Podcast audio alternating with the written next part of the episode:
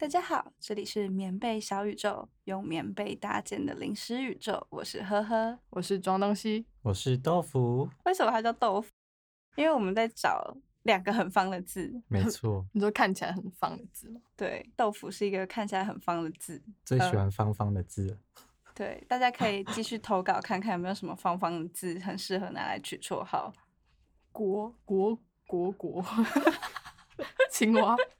国国国，青蛙蛮方的哦。你说青蛙两个字吗？对啊，青这个字超方的。你就是注注意到青蛙，而不是国国国。国，好了，这笑话好冷哦，不要再笑了，不用笑那么久。我笑不进。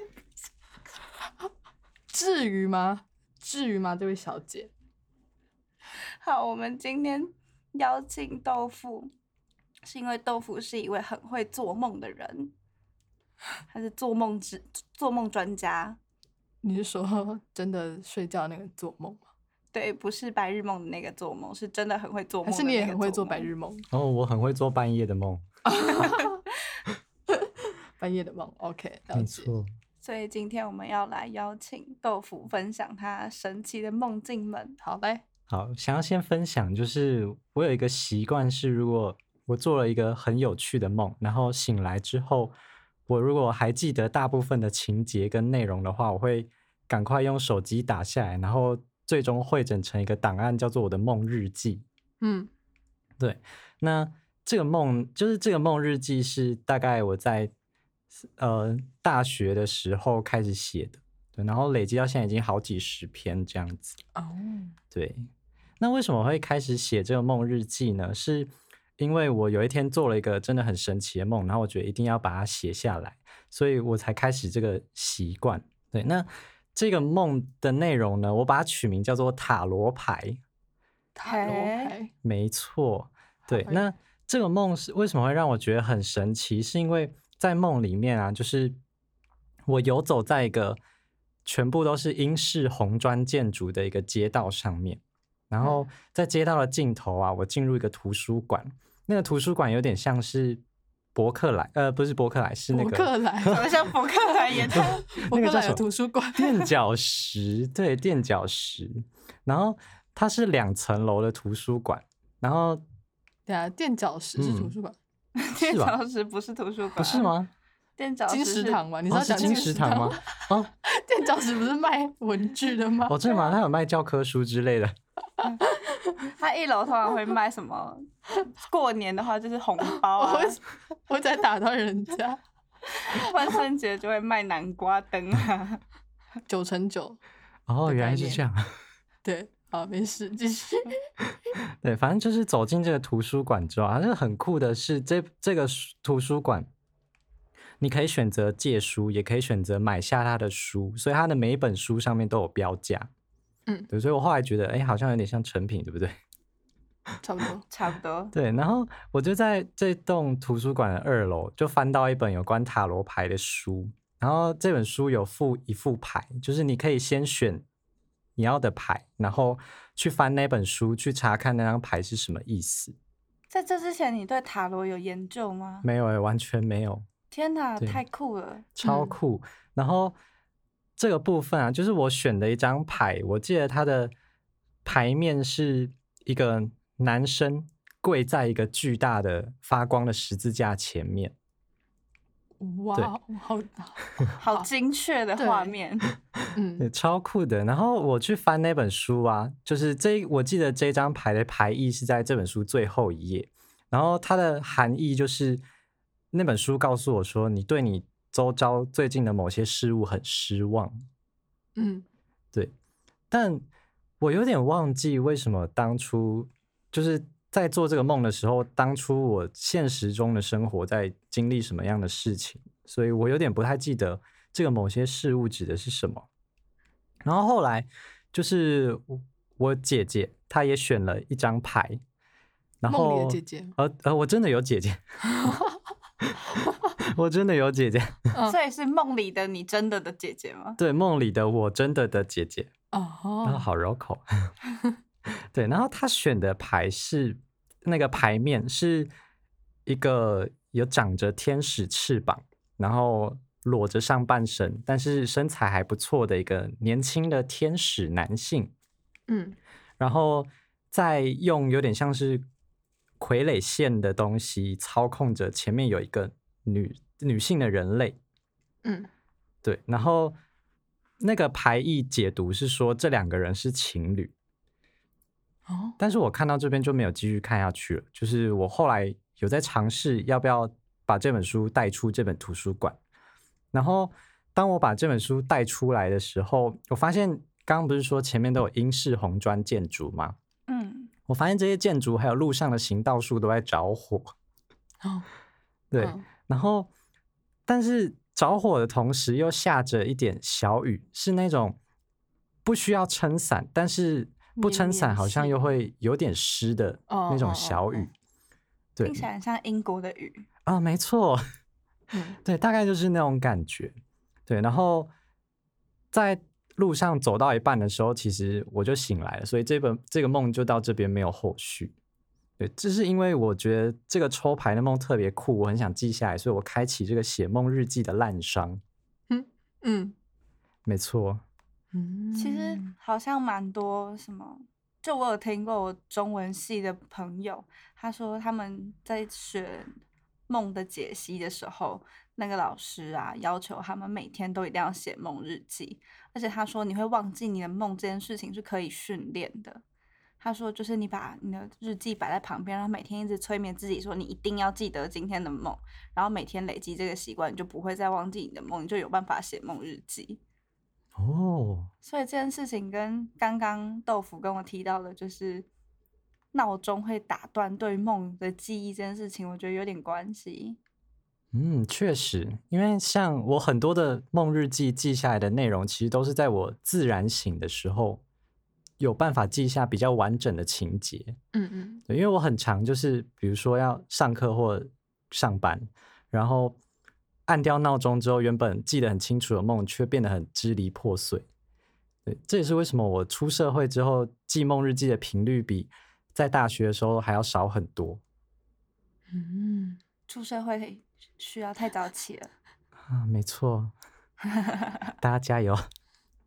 嗯，很有可能。嗯那你有什么想法？你要解梦？有，我刚刚想到他跪在那个男人跪在十字架前面，是有一种祈求的感觉，就嗯是十字架可能是他心目中就是对于宗教的符号的想象最明确的一个图案，尤其他又是梦到塔罗一些比较西式的东西。假设他今天梦到的是中式建筑的中式图书馆的话，可能出现的就不是塔罗牌，是铜币，或是也孔是方兄，孔，对，可能就是一其他的卦象，然后他看什么卦象解释，可能就是他在祈求之类的。嗯对我觉得根据他的经验不同，缘分不同，所以他看到的东西也不同。然后这让我在想，你跟你也跟基督教的渊源，就说不定你上辈子是很虔诚的基督教徒之类的。然后哦，你在遇到很糟心的事的时候，你就会你的这个过去的 connection 就会接起来。嗯对，因为梦感觉是很跨各是会跨横跨每一世跟每一个平行时空的能呃能量展现，我觉得啦。嗯，对，因为它横跨了不同的时空，它横跨了不同的世，就是你的不同世。我相信人手来世跟前世，甚至有最后一世之类的。所谓的累世这样吗。对，所谓的累世，这可能是他累世的缘分，就是跟基督教特别的契合，所以他才会梦到这样子的梦。但是，然后天使把一个女人操纵成傀儡，我觉得可能跟他对他觉得他姐姐那时候就是也在被某些外在环境因素操纵着，而且他姐姐对那个外在环境因素非常重视，不一定是情侣关系，他可能是他很重视的任何内容，就是他可能很重视家庭，但是他被家庭当家庭操控着；他很重视赚钱，可是他被金钱公或是他的公司操控着，没有办法很自由自在的活活出他自己的样子。然后，因为是男生的天使控制女生的人，所以这又有点对父权主义的谴责的感觉。对，哇，我突然觉得我的梦好有深度哦。好，我的不专业解梦结束。嗯，但我也不知道你解的时候是不是你在你看着他是不是有发生什么啦？嗯，确实，其实我也不知道。对，但有时候家人之间就是会有奇怪的连结嘛。而且你姐姐搞不好对你来说就只是心你心目中某一部分的自己。然后，所以有可能那个被操控的女人是我。对，我觉得有可能被操控的女人是你，然后你被整个父权主义绑架，然后你的姐姐可能是你向往的，又或者是你某一部分跟他，你跟他很相像的那部分正在被操控着。对你而言，搞不好你就是你姐姐在这个梦里。哦，这么说好像有让我理解一些事情。不谋而合吗？没错，但我觉得像呵呵刚刚讲到，就是梦代表平行世界或平行宇宙这件事情，其实我还蛮认同的，因为我会记录梦日记的内容，其实很多都是，嗯，怎么说，就是并不是发生在我们这个世界的故事，或甚至不是以我为主角的故事。我会梦到有一些内容，其实是我根本自己没有出现在那个梦本身，但是我是用。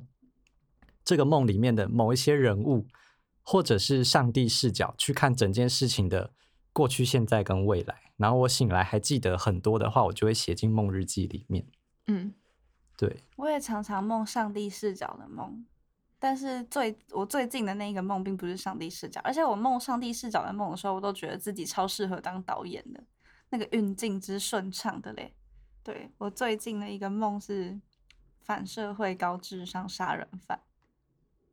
然后还有非常严重的精神疾病的倾向，然后我的伴侣也是，但我一下是我，然后一下是我的伴侣，那个伴侣跟我都是都不是长得我的样子，就都不是长得都不是现实世界里我认识的任何人，但在梦里我就是另外一个人，像是在演戏一样。然后我我有时候也会这样哎，而且我还会蛮常梦到。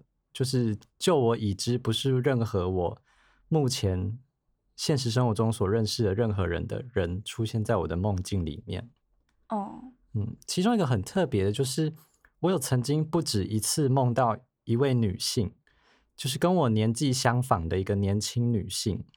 她很奇特的是，她在每一个梦境的故事里面，都是担任着差不多类型的一个角色。嗯，然后在梦里面，我看她的容貌非常清晰，但是每一次当我醒来之后，即使梦的情节我都还记得，就是她的容貌我怎么样都想不起来，从下巴以上就会变成很模糊的样子。但你确定这就是每次都是这个人？对，因为声音跟那个长相是一样的，所以每次在我还在睡梦中的时候，我都会认得出她。嗯，对，这个女性第一次出现在我梦里的这个梦，我也有记下来，然后我帮她取名为《雅各建国传说》。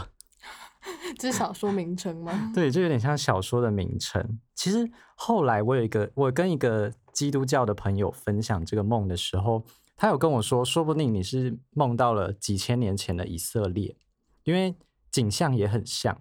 这个建国传说是这样开始的。我骑着马在一个城市跟村庄之间往来，然后那个城市啊就很像阿拉伯半岛的沙漠中央的那种感觉，然后建筑也很有阿拉伯风格。对，那当时我记得我是一个有点像是在各地帮助委托人解决事情的冒险家。当时我正在执行的一个委托是有一个叫做雅各的国王交给我的任务。那我在执行我的任务的过程中啊，就得知到这个名叫雅各的国王，他是透过人民的力量才成为国王的。就是如果说大多数的民众都支持他的话，他想要将这个国家建立成世袭制的一个国度。但是这个任务的委托的重点就在于雅各的儿女们本身并不想要这么做，所以我有点像是中间人在协调他们的感觉。对，然后就在去找雅各的儿女们的过程中，我就在城市里面骑着马游荡，然后这个时候。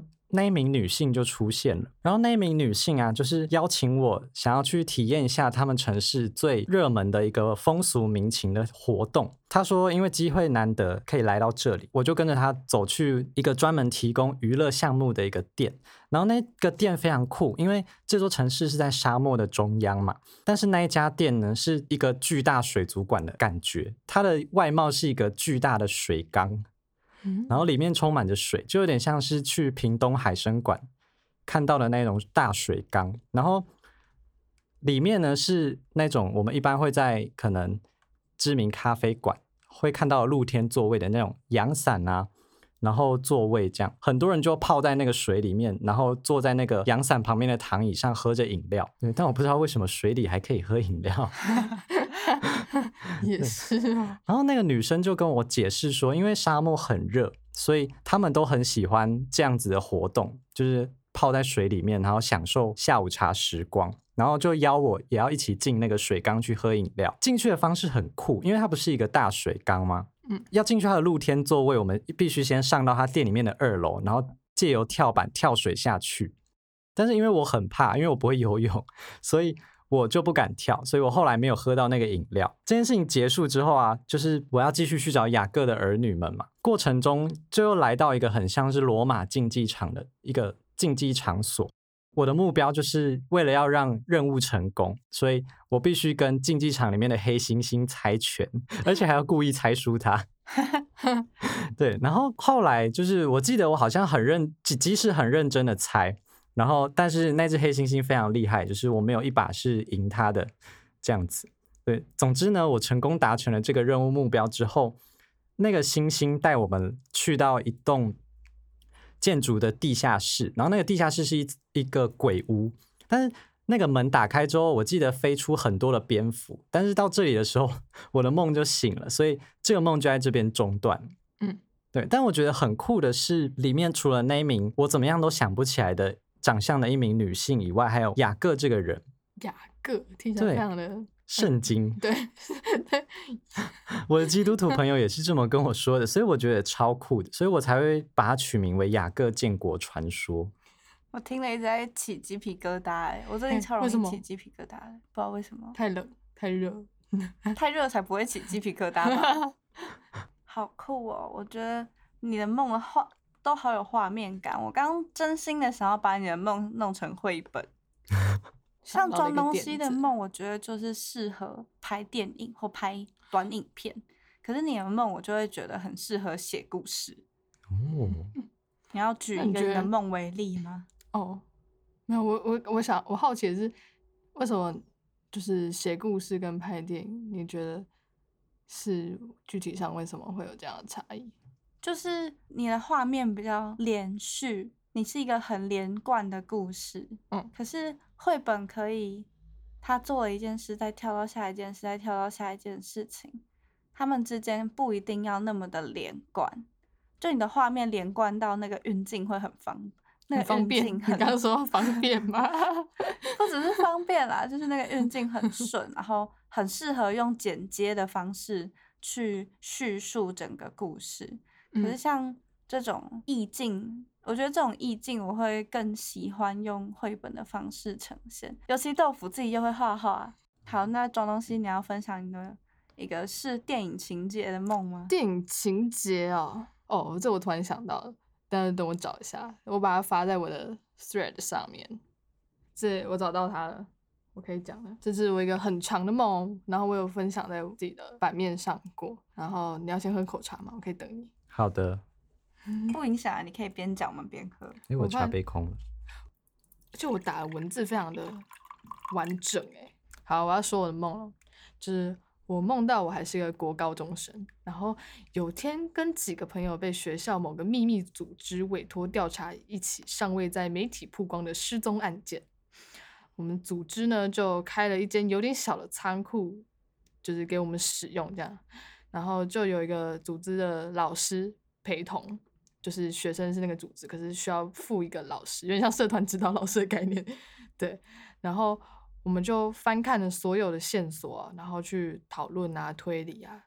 但是问题来了，我们就是遇到了解不下去的地方，就觉得哎，这边一直卡，都没有一个合理的的解释方式。对，所以我们于是我们第一次开会，这个第一次调查就先告一个段落。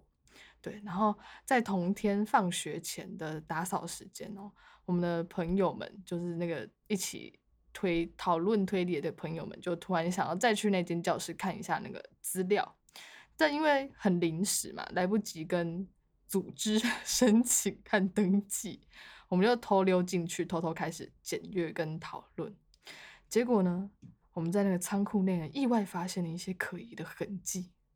聪明的同学突然感到。毛骨悚然，发疯似的开始翻锁，还有检阅那个线索的本子，然后一边发抖一边跟大家说：“失踪的人都被杀掉了，而且就是在这间教室处理的。”接着，他试着打开那台我们以为已经废弃的电脑，并且在里面找到一个很在一个很难找到的地方找到一个资料夹，就可能好几层啊，然后不知道藏到哪里的资料夹。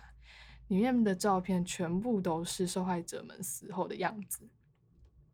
照片里拍到的地板跟这间教室，这些对这个教室的材质一样。然后也有这间教室，他去就是盖一些杂物的绿色的布，就是教室有这个布，然后照片里面也有这个布，就是各种迹象都可以确定这个事情就是在这间教室发生的。然后那个照片非常惨不忍睹啊，可能。解体的，然后泄欲后的，还有装袋的，啊大家都吓傻了，而且感到非常害怕。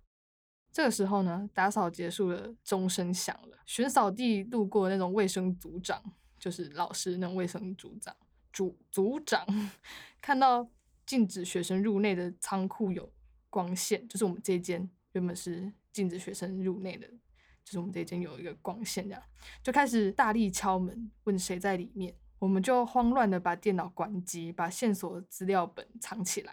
卫生组长查看的这个举动引起了我们秘密组织的这个指导老师的注意，组织老师就一同前来关切。可是这个秘密组织呢，它是只有学校最上级的那些长官才知道的事情，然后所以那个卫生组长是是不知道的。然后外外头那个组长呢，就跟老师们一起说着。里面的同学再不开门，我们就要破门进去了。对他们就在那边喊。我们那个门呢是有窗帘的，就有的有的门是不是还有个玻璃嘛？可是那个玻璃是有窗帘的，所以第一时间他们不知道里面的是谁。我们也很努力的去抵御他们用身体的那个要破门入那个撞击，直到我们所有的东西都藏匿完毕。一开门，组长训斥我们为什么在里面，然后组织老师发现是我们，就觉得有点惊讶。但为了不让秘密调查的事情露馅，就一起责备我们怎么会跑到这种地方玩。然后我们几个同学朋友被骂了一一顿之后，大家就觉得事情不妙，而且在学校走的时候就会有一种好像被监视的感觉。而我们也很有默契的，都不太跟彼此碰面说话。在秘密组织召集我们下次调查之前，我们都觉得哦，我们最好表现的安分一点。然后有天呢，我回到类似宿舍的地方，可是我们的宿舍很奇怪，是 双人床，对 所以我躺下来就会，就是我旁边是会有一个人这样。可是寝室里面看起来室友都还没有回来，然后我很累，就躺在床上这样，就一躺发现旁边的棉被里面竟然有人，然后我就歘了一下，发现竟然是一起调查的朋友。他说：“只有这样我们才能交谈。”笑笑什么？但说完那句之后，就是说我们这样才能交谈。那句之后，我们就沉默了好一阵子，像是还没从上次的那个冲击回神。忽然，我们同时看向对方，说：“你跟我想的一样吗？凶手就是第一次组织带我们去那间讨论的那个老师。”然后我就说：“我也觉得，因为那天他把我们讨论的方向带到一个超级远的地方，然后让我们卡关。”掌握了更多他没有告诉我们的线索之后，根本很明显的跟那些方向无关。最后甚至要我们思考化学药剂的运用，什么鬼？那根本不是重点。而且就是我们都觉得在那天之后，我们就一直有点被监视这种感觉，然后我们就想说，应该是他察觉到我们可能发现了我们不该发现的事情，然后说完之后，我们就太累就睡着了。隔天呢，朋友就直接报警，但警方在电话里认为朋友只是，就是我们就是一群国高中生在恶作剧，这样没有没有太理我，没有就是没有什么采信这样，所以我们在学校内一边被监视，一边想着哪个老师是可以信任的，谁可以帮我们，然后我们就醒，然后我就醒了。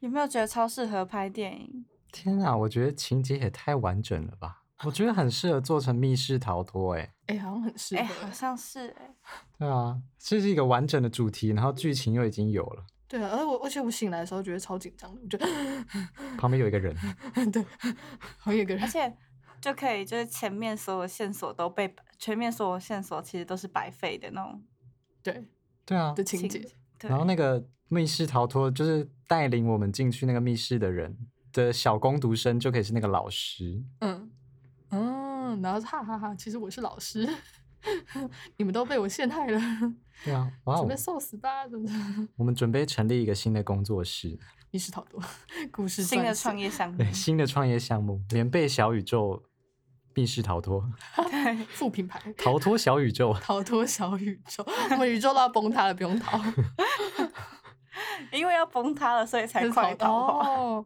有道理。就还有人说我这个梦好长的感觉，而且我记得好清楚，还有画面感。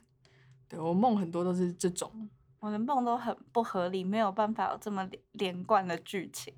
嗯，我的梦连就是梦与梦跟梦之间的连贯都很诡异。而且我常常梦到我在逃脱，哎，为什么？哦，我也很常梦到我在逃脱，哎，或者是我被什么追杀，这不是大家都常梦到吗？对，好像压力比较大的生活就很容易梦到这种。哇，压力真大，我好好几个都是逃脱梦。因为我写的梦日记本身有将近四十篇，好多哎、不过你说你写很久了，哦，对我写了大概两三年的时间有哦，对，那合理。嗯，所以我蛮好奇，你刚刚那个雅各建国传说里面那个女生，她还她出现的其他梦是哦。什么样子的？好啊，那这是我有收录的第二篇那名女性有出现的一个梦，那这个梦的标题叫做四十号公路，感觉是一首歌，嗯，我刚刚想到的是还是是电影一对歌或电影，然后我就想到美国的那种很长很长，然后旁边都很荒凉。哦，对对对，Las Vegas，呀嗯，哦，但我等一下讲你们可能会觉得很不一样。没关系。总之呢，就是这个女生有一天跟我说，其实我们开车从宜兰到花莲的路，并不只有苏花公路跟苏花改。他说，其实还有另外一条叫做四十号公路的地方，而且他跟我说，听说那里沿路的风景很美。我又起鸡皮疙瘩了，这段这段有什么好鸡皮疙瘩？对啊，为什么？我不知道。我怀疑是你很体温调节异常。你感应到那名女性也在这个宇宙里面？之类的。我最近我最近很容易 讲到，就我的上次上周跟豆腐讲豆腐吃饭的时候，讲到任何跟灵异、跟神明、跟神灵所有事情，我都有起鸡皮疙瘩。但他刚刚讲那个四十号公路，我就直接起鸡皮疙瘩。哇哦，我最近一讲到就很容易起鸡皮疙瘩。我我上个上礼拜跟豆腐吃饭的时候，大概起了不到不下二十次吧。好扯哦。我们其实点了一道菜叫做鸡皮疙瘩。好，然后呢？公路。哦，好，对，然后他说，据说那里的风景很美嘛，然后其实是很多重机骑士们很喜欢飙车的地方，而且有火车会经过，嗯，对，然后我就觉得听完觉得很有兴趣，想要知道，也很好奇，所以我就决定要跟这个女生一起去四十号公路玩。然后啊，在约定好要去玩之后，那个女生就带我去一条山路，对，然后走上山路之后，我看到一个铁轨，但是那个铁轨是有一点旧，看起来像废弃铁道，就是上面有长满一些草跟青苔。然后啊，铁轨的底下其实也并不是那种一般看到的小石头，是那种柏油路面，长青苔的柏油路面。我们就在路边稍微走了一下之后，就看到有几班火车在那个铁轨上面来来去去的。但其实就当时的我而言，我看到那个火车其实不太像台湾的火车，我觉得比较像日本的那种路面电车。你说像阿里山小火车那种吗？哦，有一点那种昭和时代的日式电车的感觉。哦，对，懂，有画面。我们就看到一台火车停下来，然后啊，从火车上面就走下来一个穿着制服，然后留着一头日系长发的一个年轻男性。对，那他就是列车长。他下车之后，我们看到他开始一排一排的在铺铁轨，然后我们就往前面电车前面绕过去看，是因为哦，电车停下来是因为前面的铁轨没了，所以司机要走下来铺，然后再继续开。我们就在等他铺铁轨嘛，然后那个女生好像跟那个司机是认识的，所以他就在跟他聊天。那到最后铺好铁轨之后，我们就搭上火车，然后火车是沿着悬崖去建造的，所以就有点像是我们行驶在清水断崖的中间。我们我的左边是悬崖峭壁，然后右边就直接是断崖，然后下面是太平洋。嗯对，真的蛮美的。我那时候觉得其实有一点可怕，因为我们的火车开在悬崖峭壁上面，而且我们的铁轨是自己铺的。我们就一边享受着阳光、风跟大海的气味，然后最后到了四十号公路这个地方，下了火车之后，那个女生就拉我一起去散步嘛。四十号公路的一个很特别的地方是，它不太像是我印象中的任何公路，因为它不是柏油路面铺成的，它整条路是纯白色的，包含它周边的人造建筑也都是白色的。然后后来我跟那个女生一起进了一个纪念品店去逛纪念品，然后我记得那个女生好像有想要给我一个吊饰，我当下的感觉是有点像定情物，但是至于后面怎么样我就没有印象了，因为后来我就醒了，所以我的这个故事的画面就停在他要给我吊饰这一幕，这就是四十号公路的故事。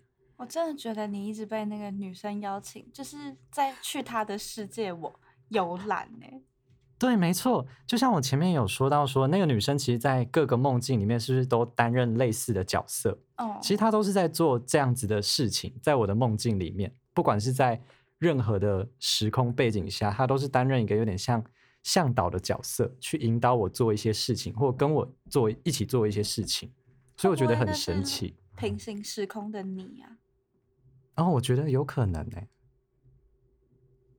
对啊，就是会会不会是平行时空的豆腐在带领他经历各式各种人生？因为知道在这个世界的他也希望可以过各式各样的人生，嗯看各式各样的风景，所以在他的梦里带他去看。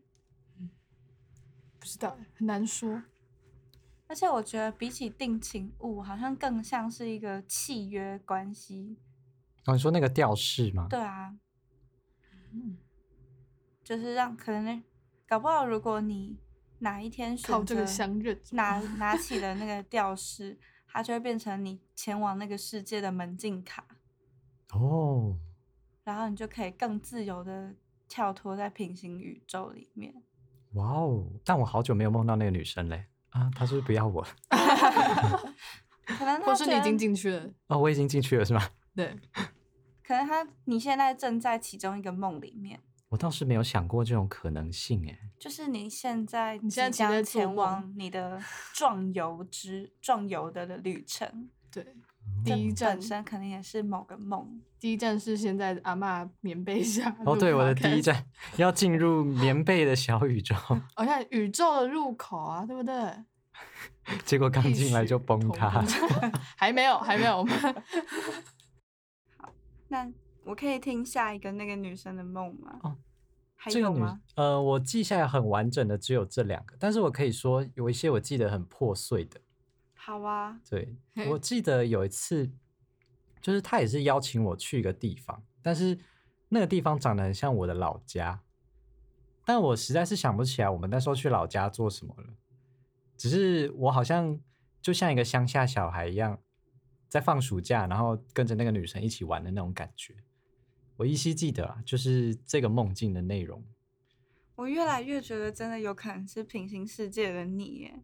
搞不好你接下来要去的地方就是你某一世的家，然后你现在就要用你的这一副身体去去身体力行的，对，回家的感觉。哦，那我会见到那个女生吗？哎、哎，你搞不好会见到一个类似感觉的人。或者是搞不好你就又会梦到他，然后这次是你带他在这里导览。哦，那说真的，我真的很久没有梦到他欸。出社会之后几乎没有见到他过。搞不好是你出社会之后，你的旅途就变成了自己走。有些哦人会说，学生身份有点像是还是小孩的那种界限，就是你还是小孩，有分十八岁这个界限、二十岁这个界限跟出社会这个界限。哦，所以有点像是《纳尼亚传奇》啊，那我是不是再也进不了那个王国？衣橱打开就是衣橱，对，打开就是衣橱。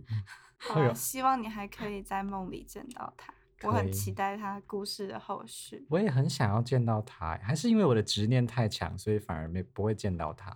这也是一种可能，你觉得呢？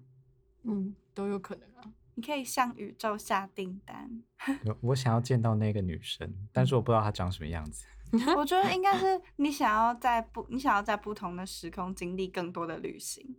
我觉得她依嗯然会是你的向导，哦，但是对哦，很哲学。搞不好是因为你后来就一直有个很明确想去的地方，所以当你很明确想要去一个地方的时候，你就不再需要去那么多个地方游览。哦，哎，很有道理哎。可是可能大学时期的你还不知道要去哪里，所以他带你领略各种风景。哦，这样让我不知道见到他是不是一件好事。那你现在可以重，你可以重新许愿说，你还是想要在各地看看，但是你现在已经有你的选择了，嗯，对，因为你没有，你还没有选择的时候，你往各地看看的那个执那个念想会比较强烈嘛。但你嗯有了以后，这个念想就会不见，就是因为你以前也不是很刻意去许那个愿的，啊是那你现在就可以刻意许这个愿看看，哦，好，搞不好有机会。每天晚上都开始祈祷。哦，但有一个我其实还蛮想要分享的，因为这个我真的觉得这个篇这篇我自己很喜欢，就是这篇的主题叫做“神的苹果酒。苹果酒好喝，”，耶、对，那这个主题呢，它一开始是我在做很大的跨海大桥上，然后我坐在一个挡车的后座，但是在我的那个人是你们看《海贼王》吗？嗯，是鲁夫，我坐在鲁夫的后座，然后他正带着我飙车前往一个地方，然后路上就是那座桥上有很多的行人都跟我们往同一个方向走，而且这些人不约而同的都是《海贼王》里面的角色，就是不管是正派还是反派。然后为什么我会被鲁夫骑着挡车载着往一个方向走？是因为我们要去看一个叫做世界之门的东西。嗯对，因为那时候就是在这个世界里面有一个很大的新闻，就是世界上是由两扇巨大的世界之门连接起来的，但是因为当今的世界政府一直都锁把其中一扇门给锁起来，所以这就是为什么从来都没有人在我们这个世界完成环游世界一周的壮举。但是最近啊，世界政府公告了世界之门的第二扇门即将要打开，也就是说，两扇世界之门会同时都是打开的状态，所以这个世界终于是可以畅通环绕一圈的状态。所以很多人要去见证这个开放的仪式。那我跟鲁夫也是同样的一个目的。对，那到了那个巨大的门现场的时候，我们是先穿过那一道打开的门，然后前往那一道关起来的门。那这两座门的大小非常大，我记得大概像高雄的八五大楼那样的高度，哦对，非常的巨大。然后我从下面往上看的时候，是几乎看不到它门的顶端的。很有海贼王里面会有的门的 feel。啊，真的。嗯对，然后那时候就是仪式很快就开始了嘛。那个时候其实我心里就想说，虽然后面的世界也可以经由绕路去抵达，但是为什么没有人这样做？我就想说，诶，其实虽然不是未知的地方，但是门打开，代表世界会再度连接。那其实我还是觉得这个过程是蛮感动的，在当下见证那个仪式的时候，然后门打开之后啊，那个世界之门的后面是一道是一个宴会厅，就是为了庆祝世界之门两扇都同时打开而举办的一个品茗的宴会，受到邀请的人才可以进去。那我是其中一个受到邀请的人，然后进去之后啊，会先经过一个柜台，那个柜台有一个酒保。那个酒保会根据你走进来的时候，你这个人给他的感觉，去帮你制作一杯专属于你的调酒。然后我进去的时候啊，就拿到了一杯调酒，那上面它是一个很清澈的鹅黄色的调酒，然后里面有苹果粒，嗯，对，但是分量有点少，是用一个圆筒型的高脚杯装着。对，然后我拿着这杯酒进去会场之后，哎，发现还蛮多我认识的现实世界中的朋友都坐在这个宴会厅的各各种椅子上面。这个时候发生一件糗事，就是我不小心跌倒。对，但是跌倒之后杯子不小心摔到地上，所以碎掉了嘛。酒很神奇的原地结冻了，所以它其实并没有洒出来，而且还可以整块拿起来吃，好方便。好方便啊！对，然后之后我就拿着那一块解冻的酒。在我一个朋友对面坐下，然后开始聊起天，然后我就醒了。嗯对，但是那一杯苹果酒真的让我觉得很神奇，所以我很喜欢这个梦。你让我很想喝康拜的苹果冰茶。哦，有一点那个味道。对对对对。因为你刚刚说苹果，然后里面一粒一粒的，然后很有苹果感。嗯，苹果冰茶。只是它是鹅黄色的